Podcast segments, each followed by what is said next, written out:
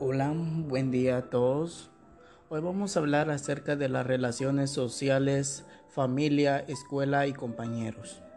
Las relaciones interpersonales que se dan en el entorno escolar y la importancia de las interrelaciones que se establecen entre el grupo de iguales, todas ellas han demostrado tener una clara trascendencia en la evolución de los niños a lo largo de su vida.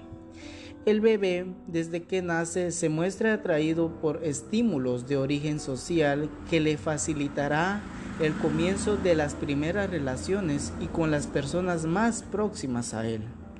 En el proceso de socialización también implica aspectos cognitivos, la adquisición de determinadas conductas y el establecimiento de vínculos afectivos.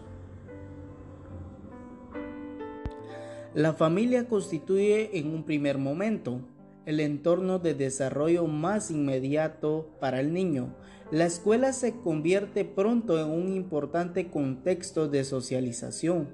La incorporación a la escuela va a suponer para él o para ella una ampliación importante de su esfera de relaciones con los adultos y los iguales de la escuela.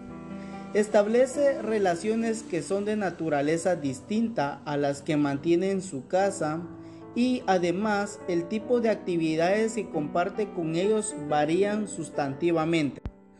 En el contexto familiar, escolar y su entorno social habitual, los niños pueden experimentar con los objetos y las personas. Participan en acontecimientos y situaciones rutinarias y también nuevas.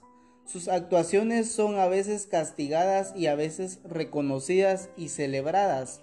Ven actuar a los otros y los imitan y reciben su ayuda.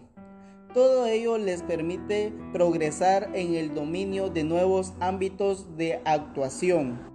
El clima afectivo vivido en la familia es una variable de gran influencia para la adaptación escolar y para el rendimiento académico de los alumnos.